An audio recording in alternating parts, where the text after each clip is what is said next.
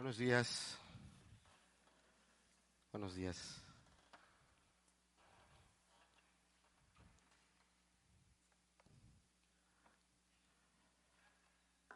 Veo o alcanzo a, notar varias personas que creo que nos visitan.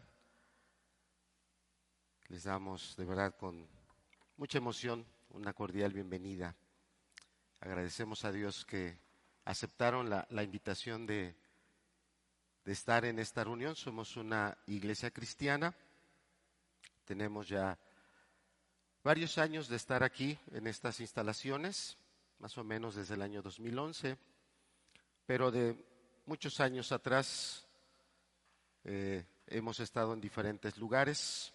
Entonces somos una iglesia cristiana que siempre hemos tenido la Biblia, las Sagradas Escrituras como nuestro fundamento de todo aquello que creemos y hacemos. Tenemos a las Escrituras como la máxima autoridad, la máxima autoridad.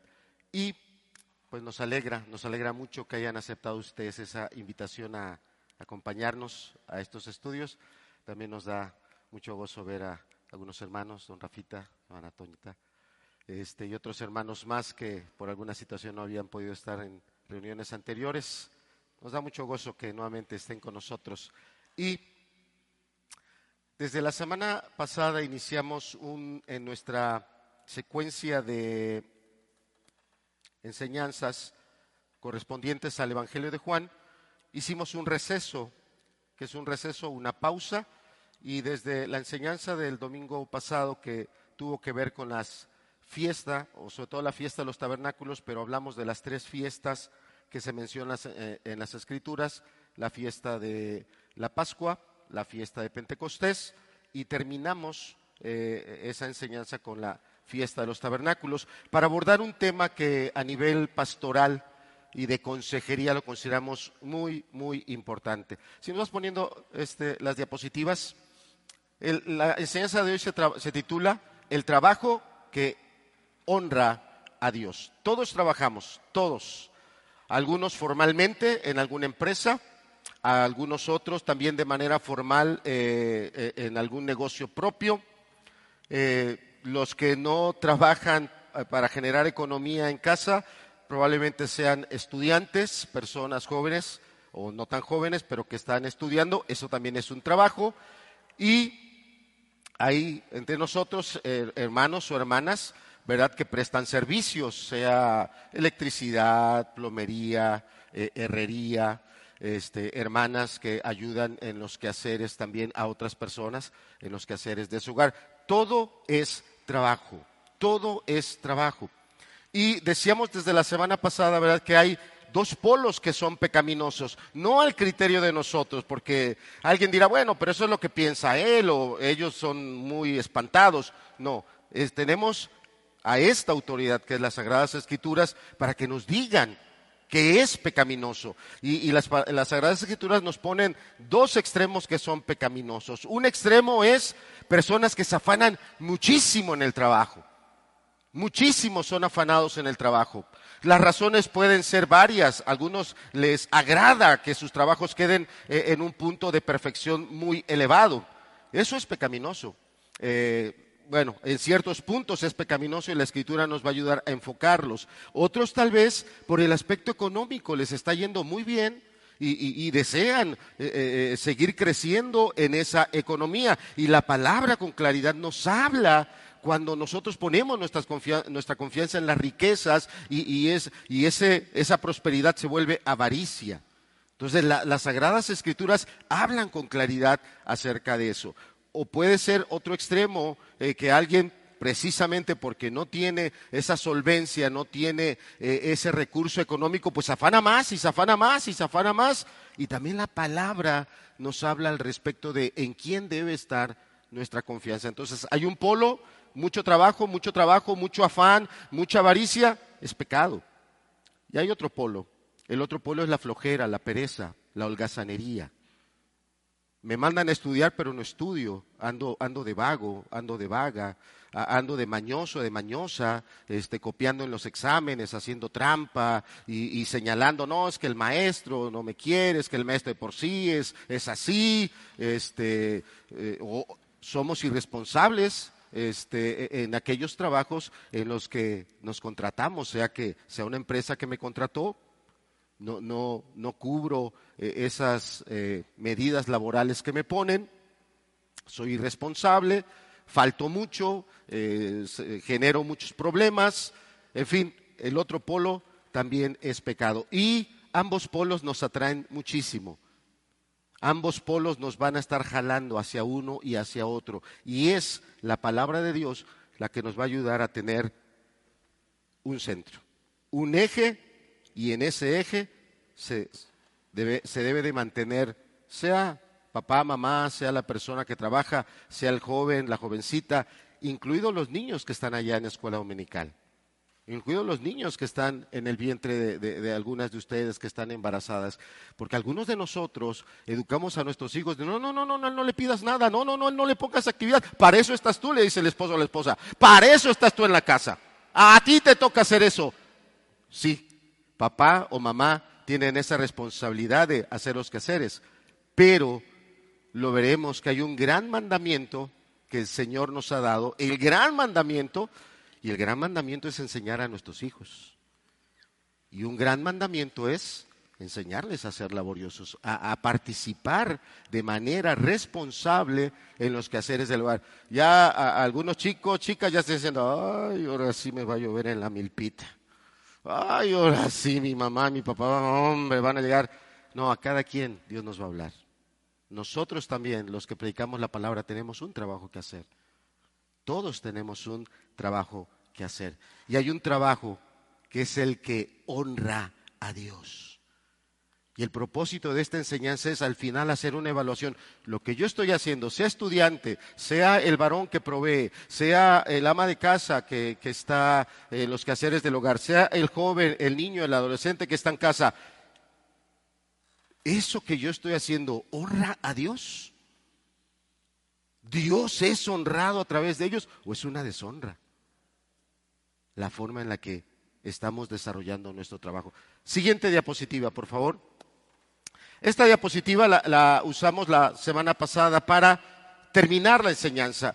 Son tres las fiestas que los judíos, ah, son varias, pero son tres las fiestas que nuestro Señor Dios Todopoderoso estableció y con propósitos que van mucho más allá de simplemente estar de fiesta y simplemente estar de algarabía y estar gastando y, y, y bien. Son celebraciones que, como vemos en el Señor Jesús, tienen una importancia espiritual.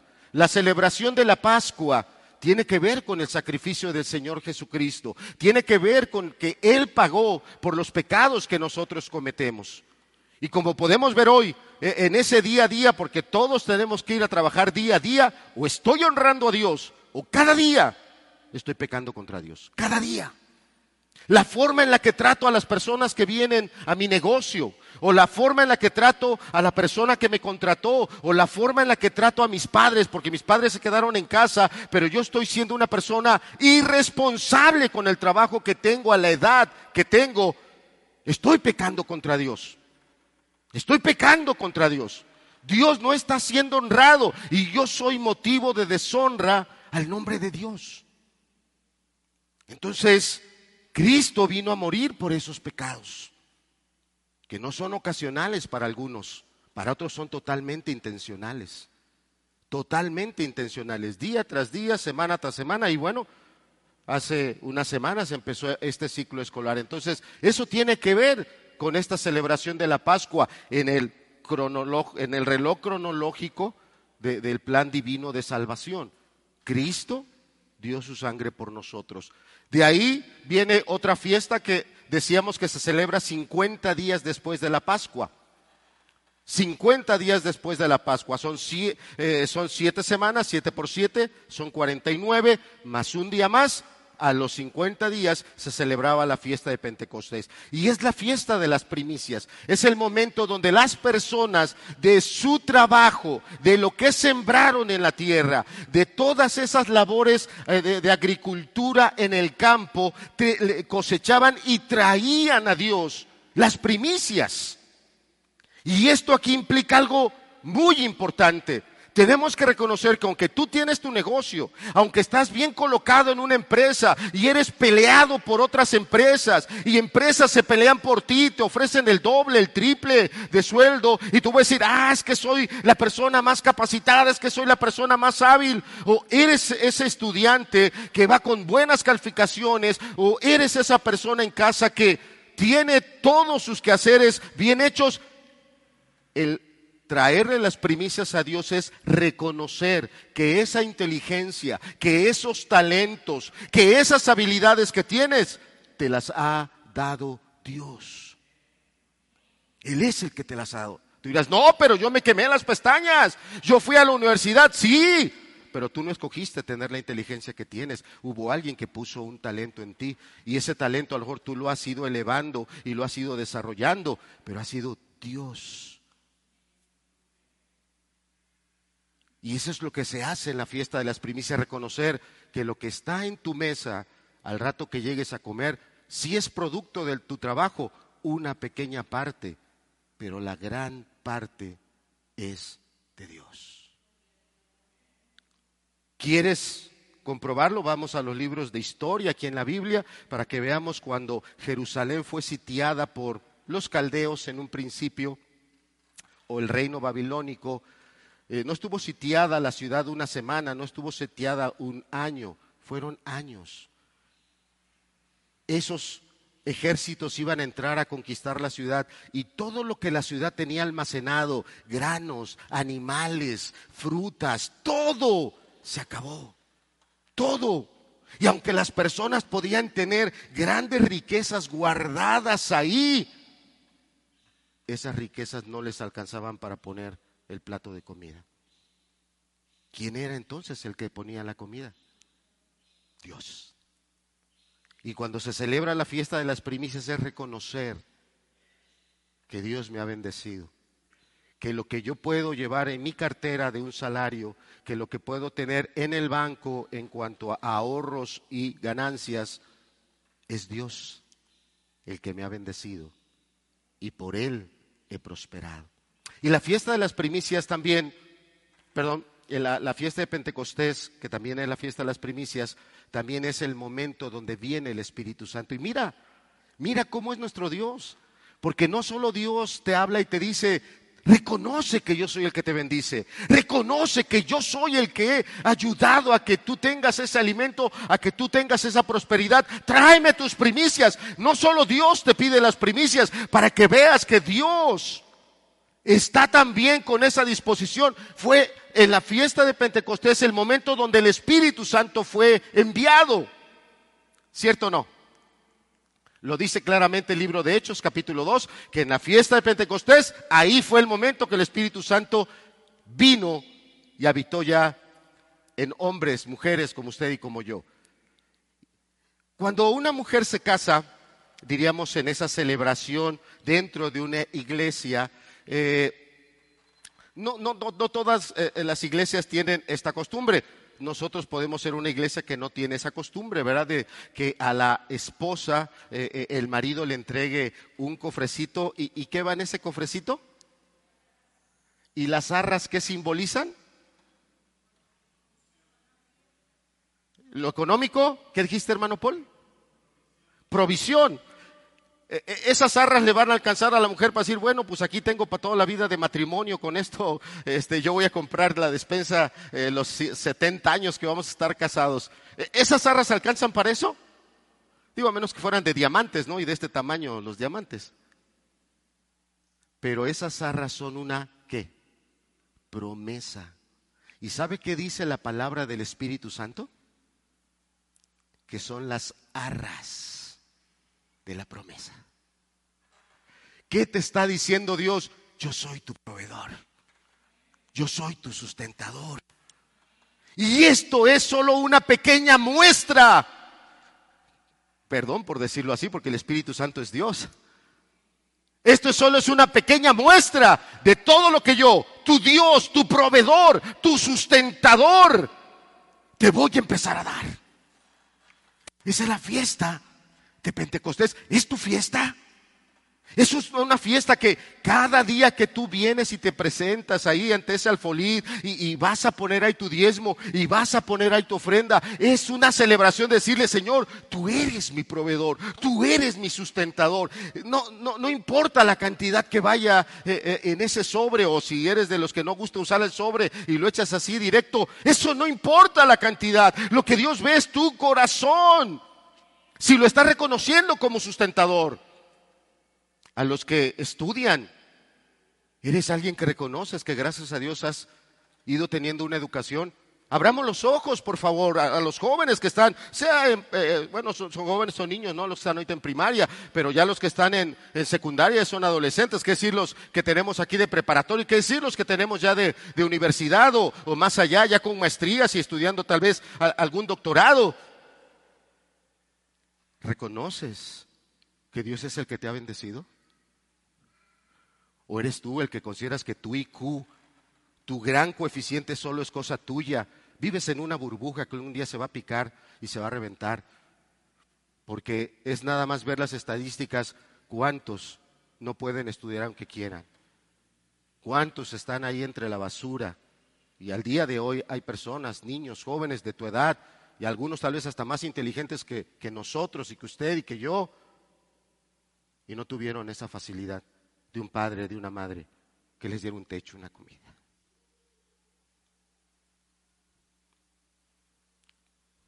No hay gratitud.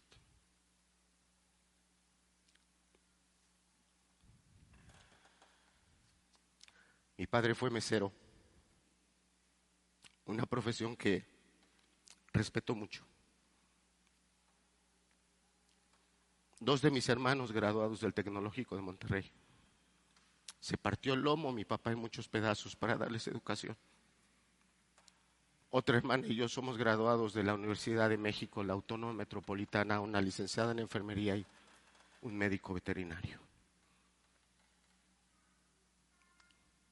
¿Cuánto tengo que agradecer a ese hombre que aprendió a poner una cuchara, aprendió a poner un, un plato, aprendió a servir una mesa? Aprendió a tener una sonrisa cuando el cliente no le dejaba una propina. Y lo tengo que decir, aunque soy profesionista y muy poco entiendo el inglés, mi padre solo fue un mesero. Mi padre habló mucho mejor inglés que cualquiera de nosotros sus hijos. Mejor inglés. Aprendió alemán, aprendió francés, solo para darle al cliente un saludo en su propio idioma y que el cliente estuviera contento. ¿Y cuántos de los que estamos aquí teniendo primaria, secundaria, preparatoria, ni los buenos días sabemos dar? Ni las gracias por el plato de comida que te ponen en la mesa. Ni las gracias por la ropa limpia que te, que te arreglaron. La tienes ahí. Y estamos pensando que es nuestra inteligencia la que nos da todo. No le estamos entregando a Dios las primicias. Algunos nos estamos volviendo más inteligentes para el pecado y para la maldad. Algunos nada más están planeando ya cómo van a hacer sus mañas para sus fiestas y sus maldades. ¿Qué primicia le estamos trayendo a Dios? Cuando Dios en la fiesta de Pentecostés dijo, yo soy tu proveedor, yo soy tu sustentador. Nos estamos dando cuenta que no es cualquier fiesta, que hay un plan divino en esto. Y la última, la fiesta de los tabernáculos, nos encontramos con este pasaje que está ahí anotado, Zacarías capítulo 14, a partir del verso 16, que es un pasaje escatológico, eso quiere decir que es para los tiempos del fin.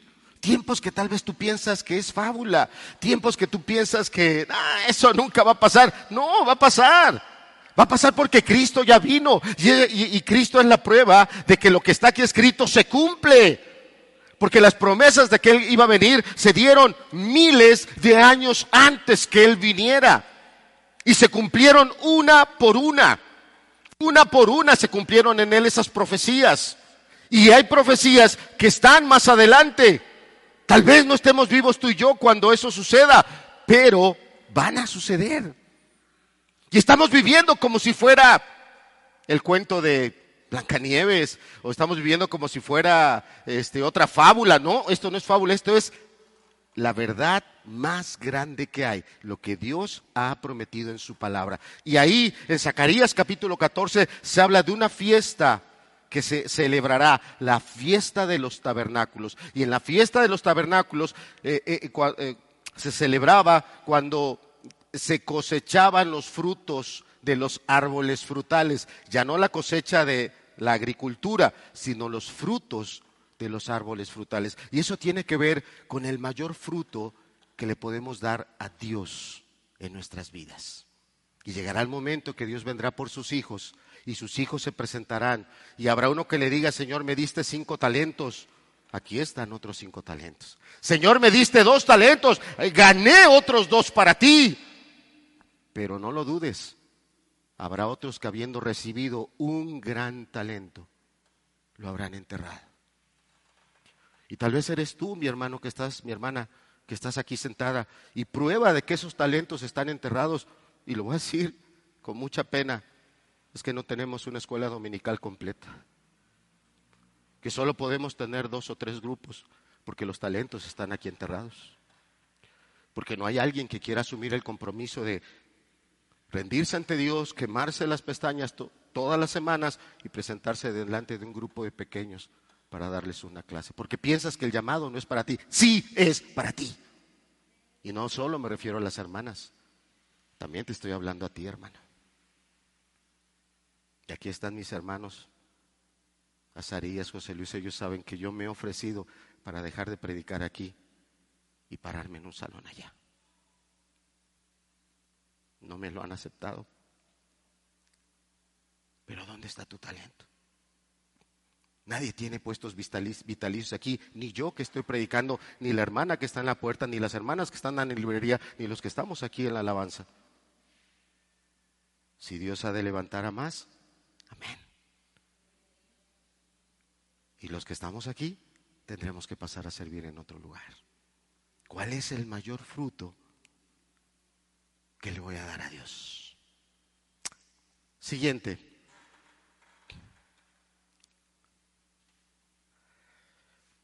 Bien, e, este, este libro que les he traído trae este extracto que les he puesto ahí.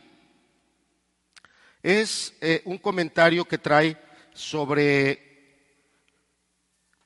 una confesión de fe. Una confesión de fe quiere decir que un grupo de cristianos hace muchos años, esta confesión de fe es la confesión de, de fe helvética por la zona donde se reunieron estos teólogos, estos cristianos, y ellos eh, eh, escribieron acerca de cuál es el área de autoridad de la Biblia. La Biblia, eh, las cosas que la Biblia enseña, trae, a dónde se circunscribe. Porque hay quienes piensan que la Biblia solo habla para este ámbito, solo para la iglesia, para la gente adulta, para los demás grupos de, la escuela, de, la iglesia cristiana, perdón, sea escuela dominical, grupos de jóvenes, grupos de, mujeres o eh, solteros, casados. Y algunos piensan que el área de circunscripción, el área de autoridad de la Biblia solo es para acá. Pero quisiera que pudiéramos leer esta este, eh, confesión de fe esto que ellos analizaron, escudriñaron en la palabra y después lo escribieron. Y dice, la Biblia nos enseña de manera perfecta lo que es toda la piedad. En esto se basa nuestra opinión de que esas escrituras, o sea, la Biblia, de que en esas escrituras se nos ofrece la verdadera sabiduría y la piedad. Entiéndase piedad, todo aquello que hacemos para Dios. Entendemos eso por piedad. Dice el perfeccionamiento y cómo dirigir las iglesias. Siguiente diapositiva, por favor. Dice, la enseñanza en todos los deberes de la piedad. Lo que Dios nos enseña solo es para este tiempo que estamos aquí. Solo es cuando lo que Dios me enseña, solo es cuando me encuentro a otra persona que es creyente y, lo trato con ese eh, idioma, manera en la que se tratan los creyentes, hermano, hermana, eh, cómo está su oración, cómo le está yendo, cómo le está bendiciendo. Y, tal vez algunos piensan que eh, ese tipo de manera de comunicarse solo es en estos espacios de la iglesia. Y algunos piensan que una vez que salimos de estos espacios, me voy a mi trabajo y ahí es otro mundo. Me voy allá con mi familia y allá ya es diferente, allá, allá, allá somos distintos. Veamos lo que ellos decían. Fíjate, dice, la enseñanza en todos los deberes de la piedad. La palabra hoy nos va a mostrar esa piedad que, que cubre, que alcanza. Lo que sigue dice, y también la demostración de las doctrinas lo que hoy vamos a ver del trabajo es doctrina, es mandamiento de Dios. Y ya vimos que eso aplica desde los niños, desde los que están en primaria, secundaria, preparatoria, que están estudiando universidad, están en un trabajo, les alcanza esta doctrina. Estos mandamientos son para ellos y de ahí a cualquier persona adulta, sea que trabajo en cuestiones del hogar, sea que salgo a hacer quehaceres eh, eh, en hogares de otras personas, o sea que tengo mi propio negocio, que soy profesionista o soy una persona que aunque no tiene profesión, me he desarrollado profesionalmente eh, en alguna área laboral. Todo eso es la doctrina del trabajo. Y dice, y refutación de todos los errores. Ellos consideraban que la palabra tiene lo suficiente si estamos viviendo de la manera correcta para marcarnos el camino y que sigamos por ese camino correcto. Pero la palabra también tiene lo suficiente si no estoy haciendo las cosas correctas para refutarme, para reprenderme, para redarguirme. Y como dijimos, hay dos extremos del trabajo que son pecaminosos. Siguiente, por favor. Entonces, eh, eh, les decía, esta confesión de fe se escribió por ahí del año 1536 y sigue siendo vigente, es decir, los aspectos que estos teólogos o, cristianos eh, enfocaron siguen siendo vigentes hasta el día de hoy. Bien, vamos ahora a este pasaje de Génesis capítulo 2. ¿Por qué es importante? Porque esta es nuestra base teológica. De ahí vamos a partir. Alguien puede pensar que el trabajo fue una invención humana, que es a las personas a las que se nos ocurrió trabajar eh, y, crear el trabajo. Y, también algunos otros consideran que el pecado eh, es el que por causa del pecado entró como maldición el trabajo, ¿verdad? Y algunos eh, de entrada señalan a Adán y a Eva. Ah, es que por culpa de, Adán, por culpa de Eva que se comieron ese fruto. Por cierto, ¿qué fruto se comió Eva? ¿Una manzana? No, la Biblia no dice que fue manzana. Entonces a veces desde ahí ya nuestra teología anda mal, porque sí, se comió una manzana y es que estaba muy verde. No, la Biblia dice que eso que era un fruto, no dice cuál fruto. Pero a través de ese pecado vinieron varios cambios, pero el trabajo no. Mira, acompáñame ahí al libro de Génesis capítulo 2, a partir del verso número 15, ahí está la diapositiva. Estos pasajes si están, otros más adelante ya no van a estar. Ahí sí le voy a pedir, si usted no es ágil para encontrar los pasajes, escríbalos. Y cuando llegue a casa, tome la Biblia y póngase a ver en la palabra que es verdad que esos pasajes están ahí escritos. Dice en el libro de Génesis capítulo 2, a partir del verso 15, tomó pues Jehová Dios al hombre y lo puso, ¿en dónde lo puso? En el huerto de Edén, para que lo labrara y lo guardase. Ese es el, verso principal. Pero para que quede claro que en este versículo ni Adán ni Eva habían pecado, o ni Eva ni Adán habían pecado, veamos que dice el siguiente versículo.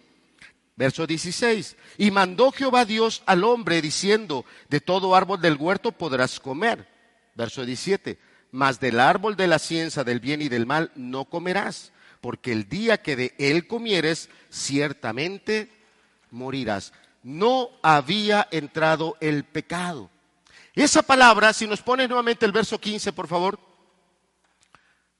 Esa palabra, ese, ese verbo tomó. Si usted va a, a los diccionarios hebreos, es una palabra muy fuerte, muy fuerte. Ponga usted en la mente que acá está nuestro hermano tocando el teclado. Este es eh, el lugar donde él está y viene, viene Dios, viene el Señor, lo abraza por completo, lo levanta, ¡pau! Lo pone aquí. Eso es lo que la palabra del hebreo está dando a entender. Alguien que está teniendo un gran uso de autoridad, de fuerza. Adán ya había sido creado. Eh, la creación estaba completa porque el Génesis nos dice que primero Dios fue creando todas las demás cosas y hasta el final Él crea al hombre. Adán y Eva ya había, eh, Adán, perdón, ya había sido creado, pero el huerto fue creado después. Y una vez que ya Dios terminó el huerto, tomó a Adán de ese otro lugar donde estaba, lo lleva hasta acá y lo pone. ¡Tao! Y fíjese lo que dice ese versículo. Tomó pues Jehová Dios al hombre y lo puso en el huerto de Edén. Y ahí dice, ¿para qué? Para que lo labrara. Esa palabra significa trabajar. Trabajar y te lo voy a leer del diccionario, dice esforzarse de manera considerable e intensa en una tarea o función. La tierra no estaba maldecida. La tierra estaba en, condiciones de la perfecta creación de Dios. Eso es lo que eh, la escritura dice. Que el, o sea, toda la tierra estaba en ese estado de perfección. ¿Qué decir del huerto del Edén? Estaba en un estado de perfección completa. Y Dios toma al hombre, lo lleva hasta el huerto de Edén y lo pone ahí. Y lo primero que le dice, vas a trabajar, vas a labrar, vas a estar trabajando de manera agrícola en este huerto. Le dio el trabajo. Entonces, lo primero que tenemos que ver es que el trabajo es de origen divino, no es una maldición. Si usted es la persona que pensaba que el trabajo vino como consecuencia del pecado, tienes que tomar la Biblia, tienes que leer y dar cuenta, oye, sí es cierto. Lo que fue maldecido después del pecado fue la tierra y la tierra empezó a producir cardos y espinos. Fue más complicado trabajar, o sea, el trabajo se hizo más complicado, pero el trabajo fue de un fue creado por origen divino. Dios con toda su sabiduría y poder creó el trabajo ese trabajo que tú estás realizando, o sea, que seas un estudiante, ese trabajo que usted está realizando como persona adulta, su origen es divino, no es humano. No es humano. Sea que te quedes en casa como ama de casa, sea que te quedes en casa como un joven que está apoyando a sus padres y estás en casa, sea que estés estudiando en casa, sea que estés ayudando eh, en los quehaceres domésticos, sea que sea usted una persona que tiene que salir de casa para ir a trabajar a otro lado, el trabajo es de origen divino. Y esta es la característica del trabajo, esforzarse de manera considerable e intensa en una tarea o función.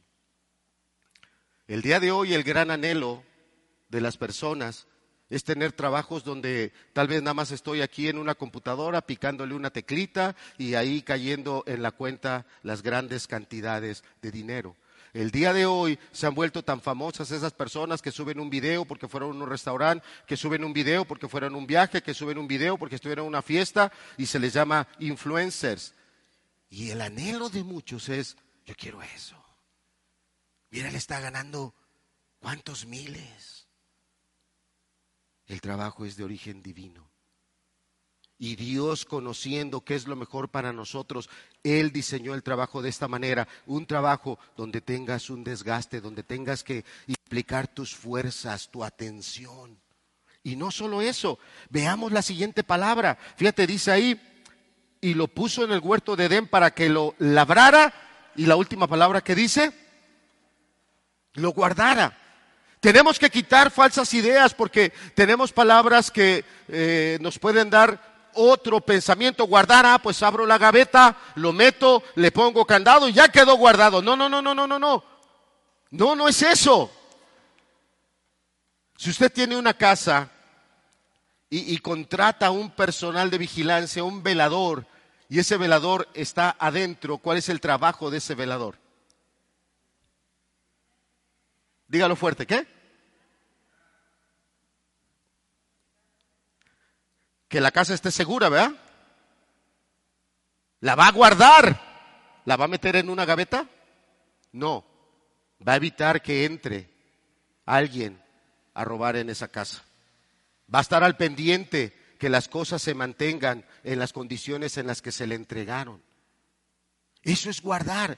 Fíjate, Dios creó el huerto del Edén y le dice a Adán, te lo encargo. Es ahora tu responsabilidad que las cosas que te estoy dando, en el estado que te las estoy dando, tú las guardes. Vas a cuidar de este árbol, vas a cuidar de esta planta, vas a cuidar de aquellos lugares. A ti te corresponde conservarlos en esas condiciones en las que se te están entregando. Aquí, aquí tenemos hermanos que manejan vehículos. Se les está entregando en una condición. ¿Cómo los tienen que entregar? Aquí hay personas que contratan a otras para que lleguen a su casa. Y sí, va a haber que hacer, que hacer. Habrá platos, cucharas que están sucias. Que lo guarde, ¿qué quiere decir? Que guarde todas las cosas sucias así. Lo va a lavar, lo va a limpiar y después lo va a poner en ese lugar que le corresponde. Fíjate todo lo que está aquí implicando este versículo. No solo trabajo físico está implicando supervisión, análisis de las cosas, evaluación. Allá ya se está creciendo la hierba, allá aquel arbolito se está viendo dañado esta área, aquella otra área ya está empezando a tener problemas por esta y otra razón. E implica el estar desarrollando eso. Entonces, lo primero que tenemos aquí es que el trabajo es de origen divino. Y tal vez hay un problema en tu corazón porque no quieres trabajar. No quieres trabajar, quieres que otras personas te mantengan, te sustenten. Quieres que tus padres te paguen la escuela que tú quieras, aunque llevas un buen rato reprobando. Eso es holgazanería, eso es irresponsabilidad, eso es ingratitud. Y la vida no funciona así.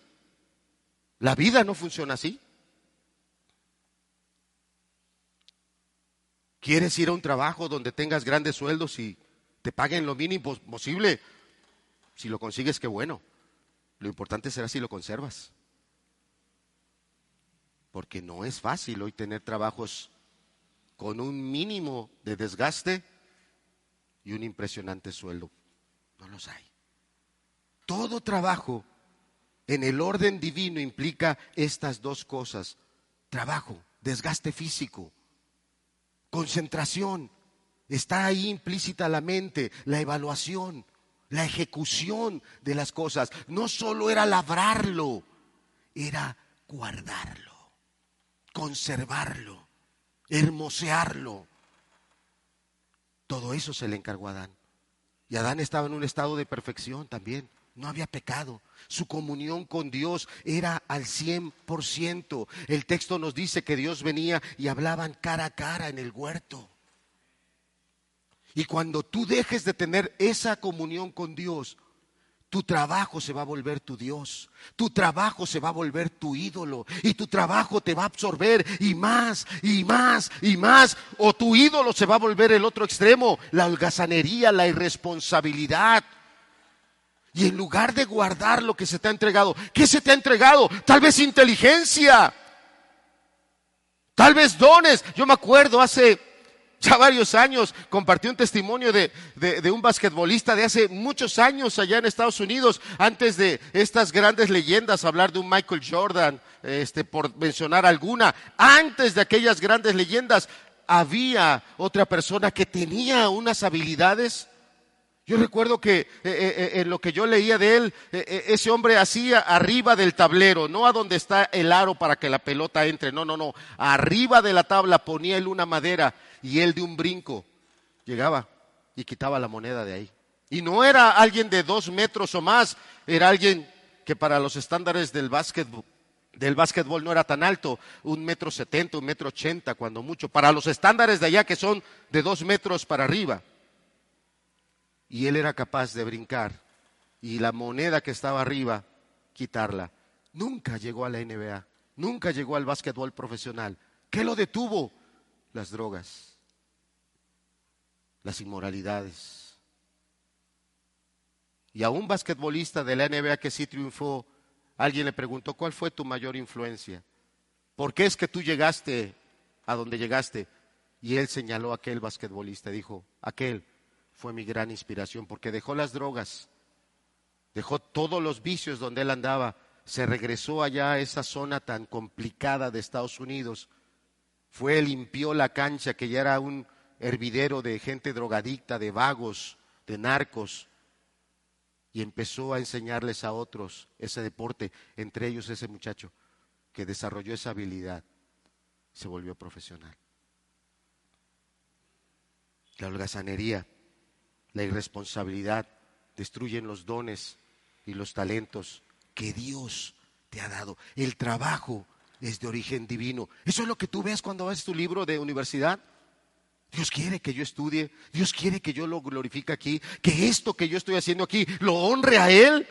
Eso es lo que hace usted, hermana, amada persona que nos acompaña hoy, cuando estás en los quehaceres del hogar cuando estás ahí en una faena que nunca se acaba, porque el, quehacer del hogar nunca se acaba.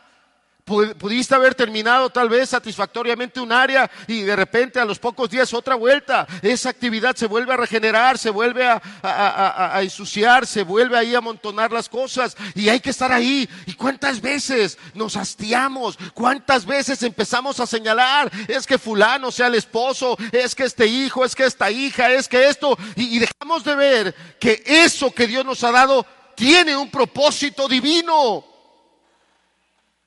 Y lo tiene. Y si usted no entiende que su trabajo tiene un propósito divino, su trabajo puede ser una gran piedra, no solo en su zapato, en su corazón, estarse queje y queje y queje y queje y queje, en lugar de honrar a Dios con el trabajo que Él nos ha dado. No solo es el trabajo de origen divino, si nos pones la siguiente, por favor más adelante. Ahí está. Vamos ahora a Éxodo capítulo 20.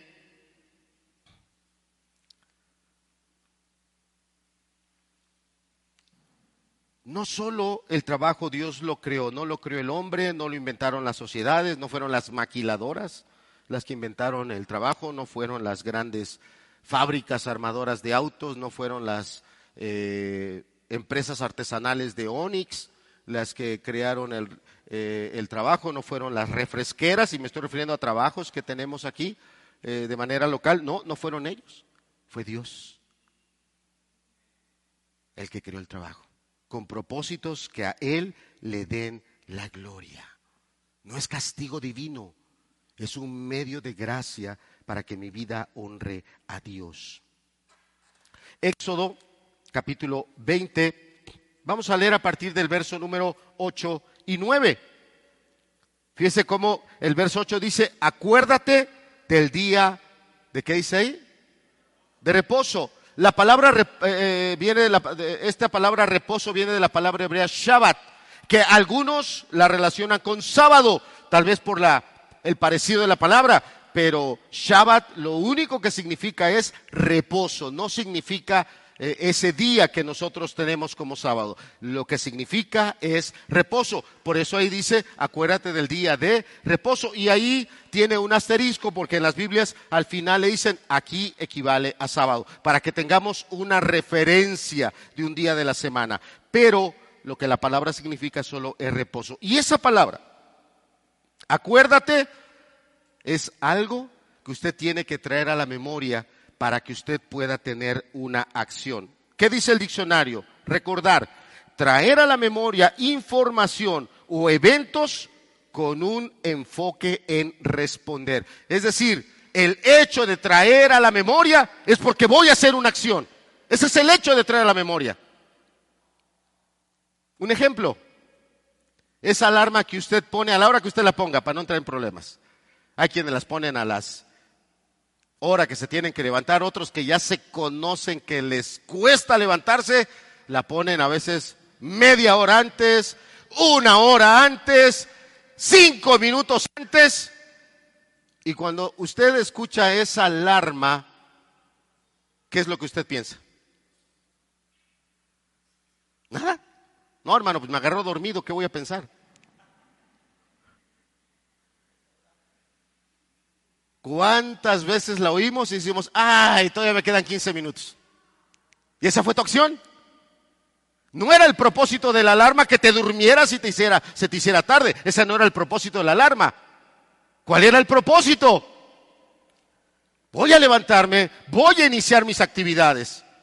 Pero cuando tú no respondes, cuando tú traes a la memoria, pero lo que trajiste a la memoria no estás respondiendo ante ello, pasa lo que muchas veces nos pasa te duermes y ya cuando despiertas y ves, te da terror lo que ves, ya se me hizo tarde.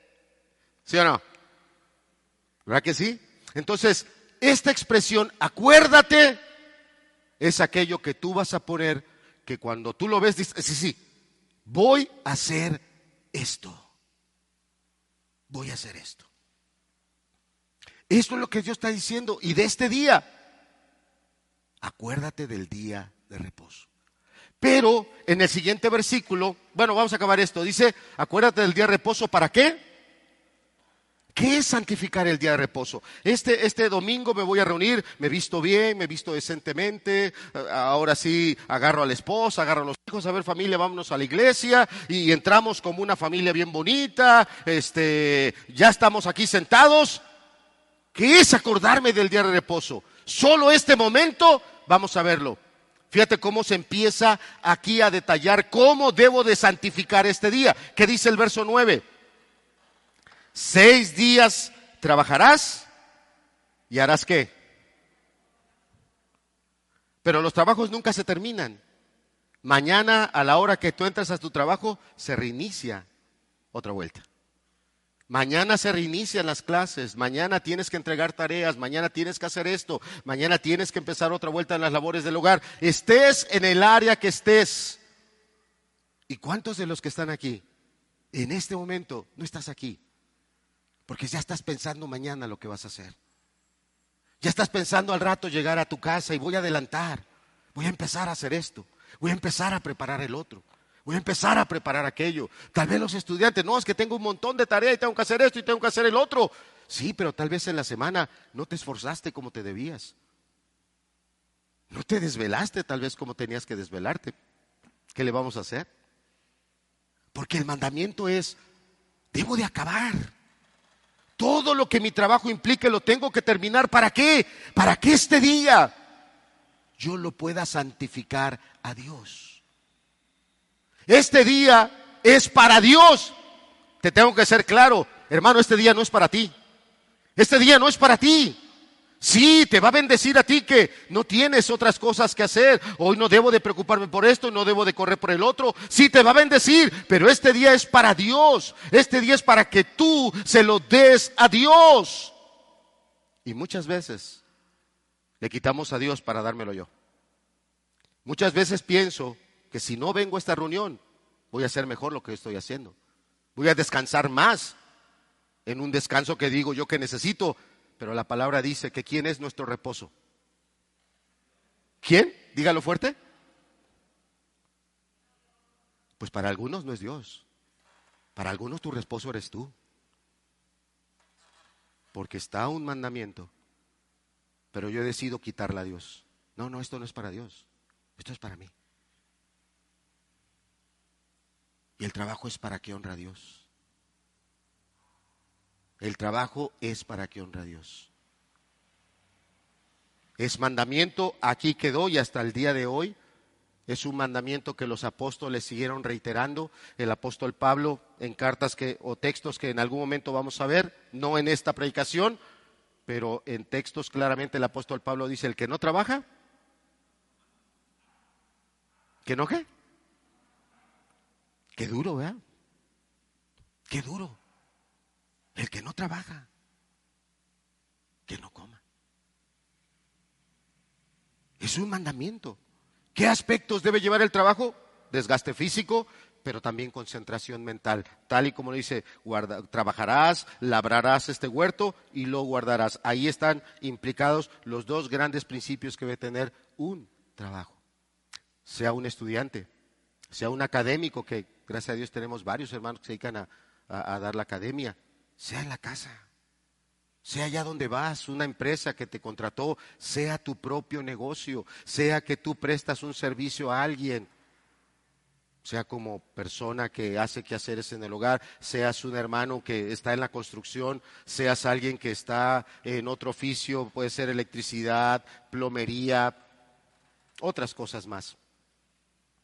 Debe tener implícitas estas dos cosas, pero en este mandamiento es seis días trabajas y qué sagrado es que vengas ante Dios a reconocer gracias a ti tengo suplidas mis necesidades. Tal vez no es lo que yo quisiera, tal vez yo quisiera dar, más a mi familia, pero esto es lo que yo tengo ahora, Señor. A ti te lo agradezco. Y honrar a Dios, guardando el día de qué? Para algunos este día, seamos predicadores, seamos hermanos que van a misiones a otros lugares, hermanas que están en la escuela dominical, es parte de nuestro reposo venir a servir a Dios es parte de él. Bien, avanzamos porque el tiempo ya se me fue. Esto ya lo leímos, más el séptimo día es reposo para Jehová tu Dios, es, eh, más el séptimo día es reposo. ¿Qué dice ahí? ¿Para quién? ¿Para quién? Dígaselo al que está a un lado de usted. Voltea y dígale, el día de reposo es para Jehová tu Dios. Dígaselo, dígaselo. De veras, los invito a que haga ese ejercicio. Voltéese y dígale al otro, el día de reposo es para Jehová tu Dios. ¿No se lo quiere decir? Bueno, está bien, no lo voy a obligar.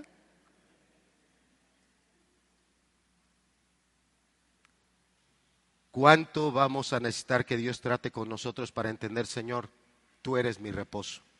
Mi reposo, mi día de reposo es para ti. Mi día de reposo es para ti. Estoy cansado, pero aquí estoy, Señor. Aquí estoy, Señor. En estos días, el, día viernes tuvimos aquí una, un tiempo de oración, la verdad que Dios nos bendijo muy hermoso y el hermano José Luis estaba ministrando y alentaba que fueran después de ese, segundo periodo de oración que aprendiésemos a amarnos, a convivir, a acercarnos, que si había algo, que estuviera estorbando con algún otro hermano, que nos acercáramos y dijéramos, hermano, yo, yo no quiero que así estemos tú y yo, vamos a quitar cualquier cosa, hermano, y vamos a continuar en esta hermandad. Fue una reunión muy bonita. Eh, al final dijimos que los que no tuvieran manera de ir, con gusto los llevábamos y sí, los hermanos al final dispusieron sus vehículos y eh, nos repartimos y no acabamos noche. Fuimos llegando a la casa como pasadita a las 12 de la noche, realmente no acabamos noche. Muy bendecidos, muy gozosos. Eh, ya nos disponíamos ahí en la casa para, para, para, dormir, para descansar, y por ahí de la una de la llamada, de la una de la mañana entra una llamada. Y un hermano, un hermano apreciado que es de Oaxaca y venía, iba nada más de paso, se accidentó y nos pedía si podíamos ir a acompañarlos, a estar con ellos. Eh, y yo recordaba lo que el hermano nos había compartido. Y pues lo que nos decían parecía todo, pues no a mayores, el hermano estaba bien, estaba y está internado en una clínica aquí de la ciudad. Ya cuando llegamos y, y me enseñan las fotografías, de verdad que el hermano está vivo por, porque tiene un Dios que lo ama chocó contra una pipa de gas o la pipa de gas chocó contra él. En el primer impacto, el motor de su vehículo fue arrancado por completo. Aquellos que manejan, piensa cuánto se necesita para que un motor de un vehículo sea arrancado. El hermano solo tiene cinco costillas rotas. Para el impacto, impresionante. Hace un rato fuimos a ver a su familia, a llevarles un café, un pan, a orar con el hermano, a darle gracias a Dios. Y le dije, hermano, ¿cómo le agradecemos a Dios que te guardó? No cabe duda que Dios tiene todavía un propósito en tu vida y es importante que tú entiendas el llamado de Dios. Ese día salimos a las 4 de la mañana, el sábado nuevamente a acompañarlos, hoy nuevamente. Hay un trabajo que tenemos que hacer. Pero buscamos muchas veces nuestra comodidad, nuestra tranquilidad. Queremos amar a alguien cuando a nosotros no nos cuesta. Queremos amar a alguien cuando me es fácil hacerlo. Estamos en un momento de mucha necesidad. Ayer me comentaban de una persona en Coatzacoalcos, un hombre de más de 60 años, una persona sencilla, trabajador de la construcción, no estaba consciente de que es diabético, que hay personas que no tenemos ese tipo de, de, seguridad, sea en un hospital general, sea en un seguro social, no la tenía y se lastimó allí en la construcción, se enterró clavo, no se atendió. Fue cuando ya el pie estaba muy mal y le dan la noticia que hay que amputar el pie. ¿Mi trabajo está honrando a Dios? ¿Estoy trabajando para mí todos los días? ¿10 horas, 12 horas, 15 horas, 20 horas? ¿Estoy trabajando para mí? ¿Dios está honrado con el trabajo que yo hago? Hay un corazón humilde, sensible a Él, obediente, creciendo en la gracia, dispuesto a servir, diciendo, Señor, aquí estoy. Estoy para servirte, Señor. O tu trabajo es tuyo. Estás trabajando para ti, haciendo las cosas para ti nada más. Pensando tal vez que cuando dejes de trabajar vas a tener esto, vas a tener el otro, vas a tener aquello. Si pudiéramos ir teniendo ahorita claridad en nuestra mente, ¿cuántas enseñanzas dio el Señor Jesús del trabajo? Son impresionantes. Esa que te estoy diciendo es una parábola de un hombre que se la pasó trabajando, trabajando, trabajando, trabajando. ¿Trabajando para qué? Para el día de su retiro. Agrandó sus graneros, le fue bien, pero nunca honró a Dios. ¿Y sabes cuál fue la palabra que se le dio? ¿Cuál fue? Se le dijo, ¿eres un sabio? ¿Eres un entendido? ¿Cuál fue Josué? Necio. Hoy vienen por tu alma.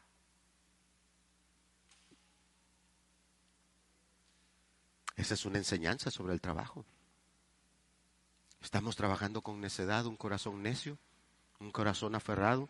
La, carrera que escogiste, ¿la escogiste por servicio, por amor, por testimonio a Dios? ¿O la escogiste porque es la que más lucra hoy? Es la que tiene más promesa de remuneración.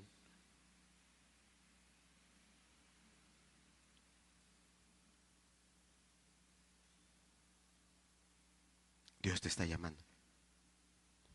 Lo tengo tan claro. La semana pasada que estuve aquí predicando, vi las caras, los ojos de varios de ustedes y dije, Dios le está hablando a esta persona. Dios le está mostrando cómo está Él, esta persona delante de Dios, su corazón, lo que está haciendo esta persona con su vida, con su trabajo. Y lo tengo claro hoy también. Dios te está hablando.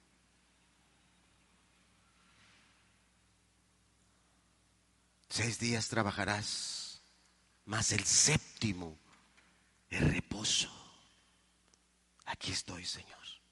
Aquí estoy. Vengo a darte mi ofrenda, mi acción de gracias. Hay un diezmo, hay una ofrenda, Señor. Con todo mi corazón, con toda mi alegría te la doy. Por eso siempre le hemos dicho aquí que poner ese dinero en ese sobre es un acto de adoración, pero que no se hace nada más en el momento que llego, saco la cartera, pongo el dinero, pongo las monedas y lo pongo en el cajoncito. No, el acto de adoración empieza mañana mañana eh, con el corazón que te vayas a tu trabajo, con el entendimiento de cómo y por qué tienes que hacer las cosas que tienes que hacer. Tu trabajo es por Dios. Dios fue el que creó el trabajo. Y no solo eso, Dios lo legisló y dijo, seis días trabajarás y uno tienes que descansar. Me lo tienes que dedicar a mí. Es sagrado, santifícalo. Pero algunos no lo hacemos.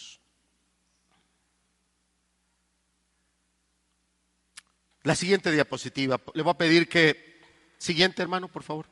Más, avanzamos más. Más. ¿Por qué trabajo? Vamos a ir concluyendo. ¿Por qué trabajamos?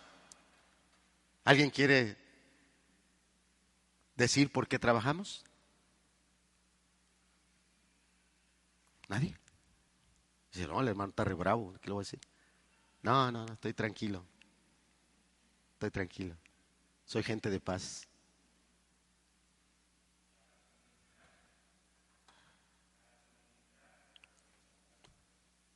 Gracias. Me da gusto saludarlos nuevamente. Para suministrar, para proveer. Y si pudiéramos todos responder y hacer una estadística de todos los que estamos aquí, seamos 100 personas, de las 100 personas, ¿cuántos opinamos primero? Eso sí, el trabajo es para suministrar. Veamos los siguientes, eh, la siguiente diapositiva, por favor. Le voy a pedir que anote estos versículos porque no nos va a dar tiempo ya, ya llevamos casi la hora. Entonces vamos a ir terminando. Pero yo le voy a pedir que usted en casa los, los lea. Eh, eh, el primer texto de, Marcos capítulo 12, verso 30 es el gran mandamiento. Marcos capítulo 12, verso 30. Si, si, tienes Biblia, eh, Elías, si nos los ayudas a poner también en la Biblia. Ahorita vamos a volver a poner la diapositiva. Dice Marcos capítulo 12, verso 30, y amarás al Señor tu Dios con todo tu corazón y con toda tu alma y con toda tu mente y con todas tus fuerzas. Este es el principal mandamiento en tu casa, en tu escuela, en tu negocio, en tu trabajo, donde quiera que vayas, este es el gran mandamiento. El gran problema que tenemos muchas personas es que creemos que en nuestra vida, o sea, aquí adentro de mí, hay dos áreas. Una es el área espiritual y otra es el área secular. El área espiritual es lo que le toca a Dios que voy el domingo, que voy a esta reunión, que abro mi Biblia, que oro, que, estoy en contacto con otros hermanos. Algunos piensan, esa es mi área espiritual, eso es lo que a Dios le toca, ahí es lo que la palabra tiene autoridad. Y piensan, ya cómo trabajo, dónde trabajo, las personas con las que trabajo, el tiempo que trabajo, eh, las cosas como hago el, trabajo, algunos piensan eso es secular y usamos la palabra secular, eso no es espiritual, eso es aparte de Dios. Dígame, ¿en dónde está lo secular en este versículo? Y amarás al Señor tu Dios con todo. ¿Qué dice ahí? ¿Tú qué? Acá no dice que en el corazón hay dos áreas, una la espiritual y la otra la secular. Aquí dice que tu corazón todo es de Dios. Y si en tu corazón amas más tu trabajo, amas más tus cosas que sus mandamientos, tu trabajo no está honrando a Dios. Dios no está honrando tampoco tu trabajo. Eres tú. Toda persona creyente debe entender que todo lo que haces, desde cómo da los buenos días, cómo trata a su esposa, cómo trata a sus hijos, cómo se comporta en su trabajo, cómo trata a sus trabajadores, o yo soy alguien que me empleo, tengo patrón, cómo tratas a tu trabajo y cómo tratas a tu patrón, tu patrona, tus patrones, no hay área secular, todo es un servicio a Dios. Y si toda la semana no hice las cosas en los principios que Dios marca, no honré a Dios con mi trabajo, no crea que por venir y poner dinero en un sobre, usted está honrando a Dios. No crea que por venir y llenar esos cajoncitos de decir, no, Dios está bien contento conmigo. No. El diezmar y ofrendar es un acto de adoración que empieza con cada día de la semana. ¿Cuándo concluye? Cuando usted tiene esa obediencia y Señor, reconozco que gracias a ti prosperé, reconozco que gracias a ti tuve este ingreso, reconozco que gracias a ti pude suplir las necesidades de mi casa. Aquí está, Señor, pero te honré toda la semana. Cómo traté mi trabajo, cómo traté a mis patrones, cómo traté a mis empleados, cómo traté a mis maestros, cómo me desenvolví como una persona creyente o que cuando menos, si no es creyente, asiste a un lugar de reunión donde sí hay creyentes.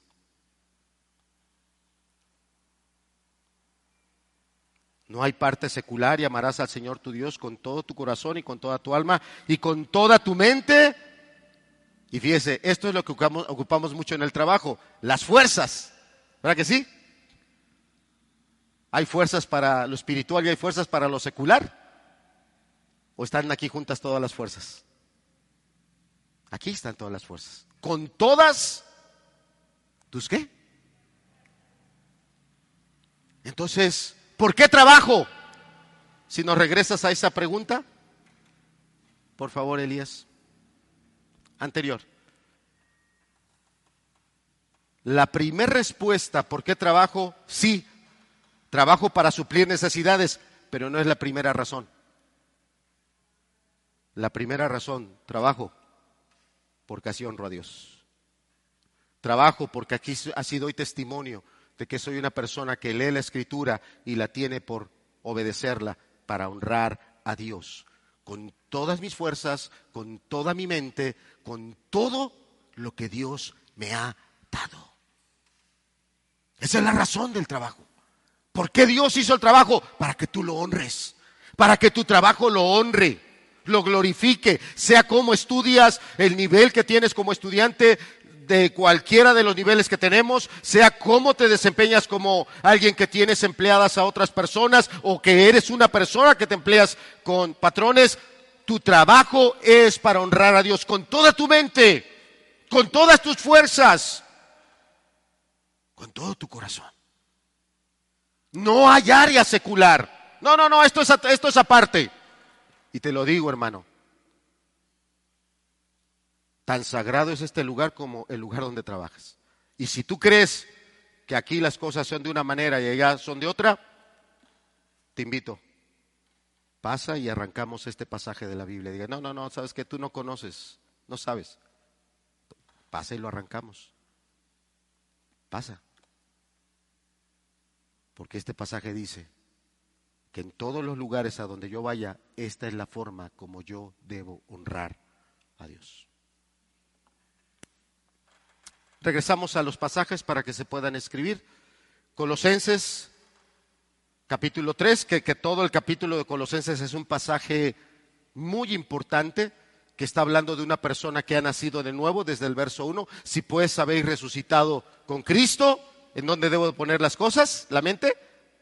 En las cosas de arriba.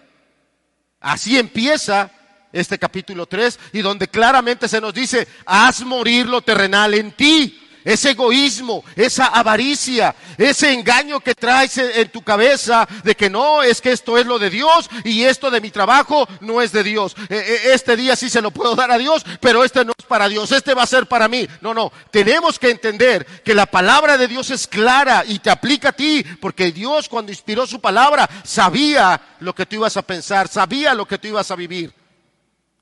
Y la palabra es para todos. No hay ninguno de nosotros que esté por, por afuera de la palabra. Y Dios, nos, primero, lo primero que te pide es que hagas morir lo terrenal en ti. Pero después eh, llegamos a este pasaje.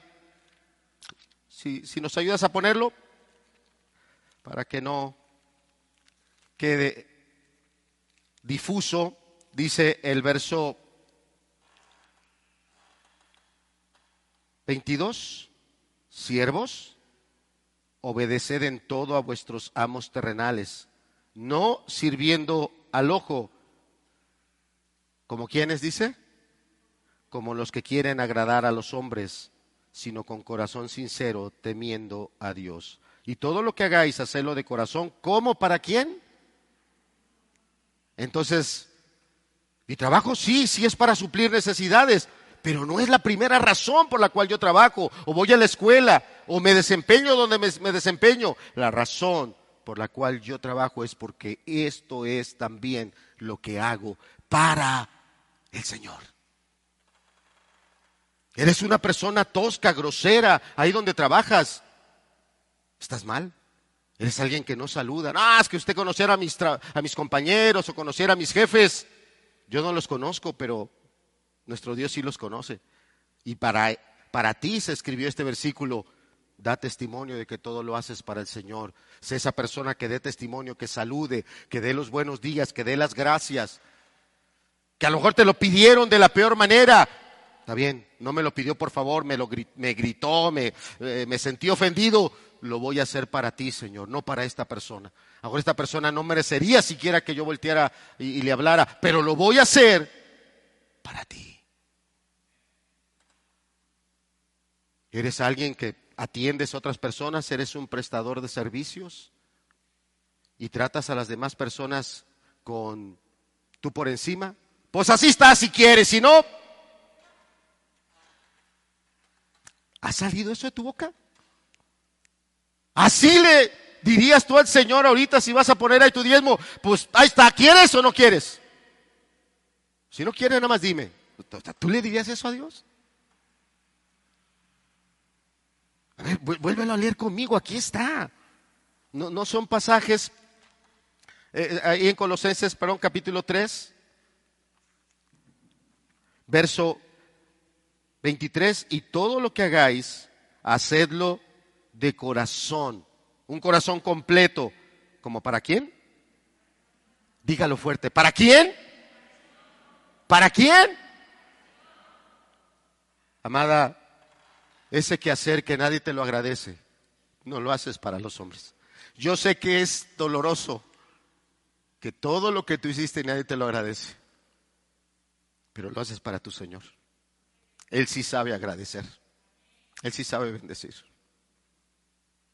Él sí sabe. Esa forma en la que tú tratas a otros, si eres, como se dice en nuestro lenguaje, déspota, grosero, cortante, seco.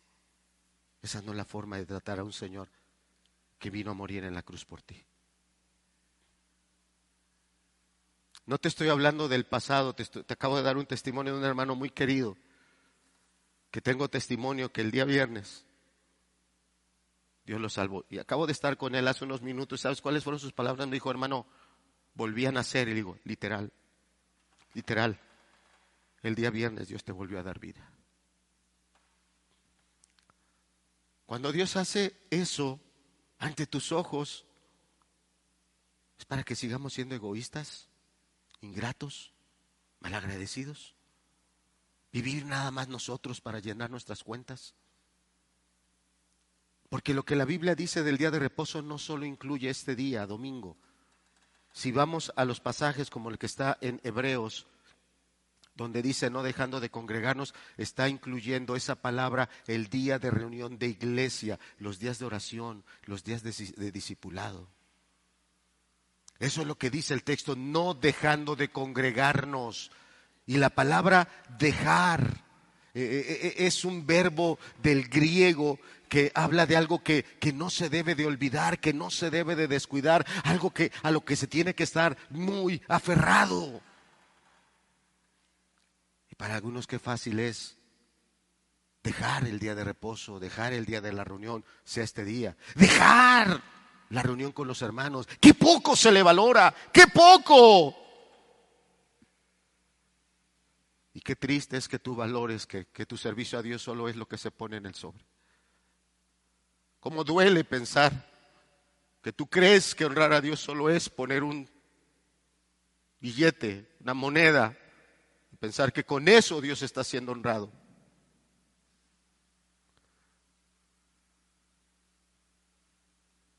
A Dios se le honra con la vida. A Dios se le honra con el corazón. A Dios se le honra cuando alguien dice, Señor, yo soy tuyo. Yo estoy para servirte a ti. Eso, si nos pones la diapositiva, vamos a terminar.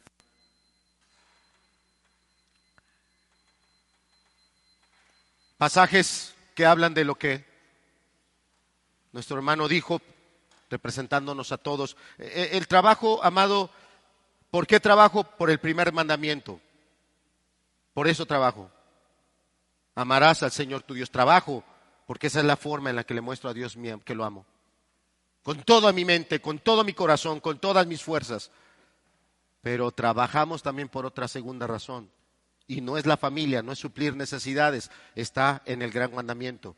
Y amarás a tu prójimo como a ti mismo. Trabajo, porque mi trabajo le provee a otros un beneficio. Tú trabajas en un hogar porque le provees un beneficio a ese hogar. Tú trabajas en una empresa porque provees un beneficio para otros. Es, es el corazón de Dios. Y amarás al Señor tu Dios con todo tu corazón, con toda tu mente, con todas tus fuerzas. Y amarás a tu prójimo como a ti mismo. El que yo haga bien mi trabajo es porque ese trabajo va a bendecir a otros. Si soy un buen profesional, va a bendecir a otros, sea arquitecto, sea persona que trabajo en la construcción, sea persona que presto servicios, carpintería, plomería, fontanería, electricidad, cualquier otro eh, prestador de servicios. ¿Por qué trabajo? Porque el beneficio de esas personas. Voy a trabajar para que esas personas sean beneficiadas. Ahí están esos pasajes. Marcos capítulo 12, versos 30 eh, y 31. ¿Por qué más trabajo? Trabajo Trabajo, ¿verdad? Porque voy a beneficiar a otras personas, a ese patrón, a esas personas. Colosenses capítulo 3, verso 22. También los últimos versículos hablan de eso. Trabajamos porque debemos de proveer para una familia. Pero la primera razón del trabajo no es proveer para una familia. Es la tercera. Y algunos solo estamos centrados en eso. ¿Por qué trabajo? y fíjate, termino con esta reflexión. Muchas veces cuando los que salen a trabajar llegan a casa y, en casa hay cosas que hacer porque en la casa el trabajo nunca se acaba. ¿Verdad que no? Entonces cuando esos que trabajan por fuera de casa llegan a casa y como es normal, en casa hay trabajo y alguien de la casa dice, ¡eh! Te está esperando esto, ¡eh, chiquito, mira! Te lo estábamos reservando. Ah, yo por eso fui a trabajar. Ya, ya, ya te puse el plato de comida, ¿qué más quieres? Eso sale de tu boca. No estás amando a Dios con todo tu corazón. Porque no estás trabajando por culpa de tu mujer. No. No estás trabajando por culpa de tu docena de hijos. No, tampoco. No, el trabajo no es una maldición. El trabajo es divino. Dios cumple propósitos en él. Y hasta que no nos humillemos y reconozcamos, Señor, tú eres más sabio que yo y tú sabes por qué este trabajo es importante. Pero lo primero es que este trabajo es para que te dé la gloria a ti. Segundo, para beneficiar a otras personas, prójimos que están por fuera, ese patrón, esa empresa, esa persona que me contrató para ir a hacer algo. Y tercero, trabajo, porque es la manera en la que tú me das la oportunidad de yo ser el proveedor de mi casa. Y honro a Dios a través de ese trabajo. Pero cuando esas expresiones salen de señalamientos, ¿qué más quieres? Ya me cansé, ¿qué crees que lo que hago es sencillo? Y todo ese tipo de comentarios, aún hasta de los jóvenes. ¿Qué, papá? ¿Cree que no me canso? ¿Cree que es fácil eh, todo lo que nos deja? No, sí, yo lo sé. Pero tenemos que ser agradecidos con Dios porque el trabajo cumple un propósito divino. Trabajamos por estas dos razones, porque Dios lo diseñó, porque es mandamiento y también porque ese trabajo por estas tres razones, para glorificar a Dios, para beneficiar a otras personas y tres, para suplir las necesidades de mi familia. es la forma en la que Dios es glorificado. Si nos pones la primer diapositiva, la del título, terminamos con ella. Tu trabajo, sea que estudias, sea que te quedas en casa, sea que sales a otra empresa, tal vez es la propia. ¿Tu trabajo honra a Dios?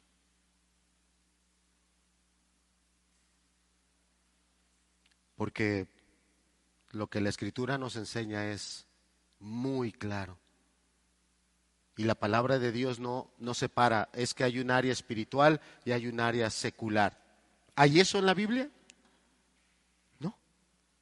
Todo lo que tú haces, o lo haces para Dios o lo haces en contra de Dios. Padre, que lo que tu palabra nos dice, Señor, nos enseñe el trabajo que a ti te honra. Que cambie nuestra mente, nuestra perspectiva sobre el trabajo. No es fácil, Señor, pero tu palabra dice que está implícito en el trabajo el desgaste de fuerzas y también el uso de una mente, de una atención, de una concentración.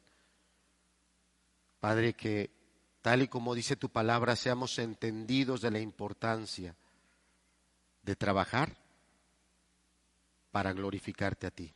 Sea que estudiemos, sea que estamos en casa, sea que tengamos la profesión o el oficio que sea, no hay ningún oficio secular.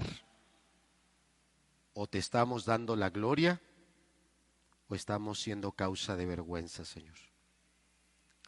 Permítenos, Señor, que tu palabra, conforme los demás estudios abunden acerca del trabajo, nos den mayor claridad, Señor, mayor solidez. Gracias, Señor, por lo que hoy nos permites compartir. Gracias, Señor, porque es un tema muy importante, la doctrina del trabajo. Bendice a los jóvenes, Señor, bendice desde nuestros niños y bendícenos a todos, Señor, para que en esta semana haya cambios en nuestras vidas y podamos ser personas que a través de nuestro trabajo te demos a ti honra, honra verdadera. En el nombre de Cristo Jesús. Amén.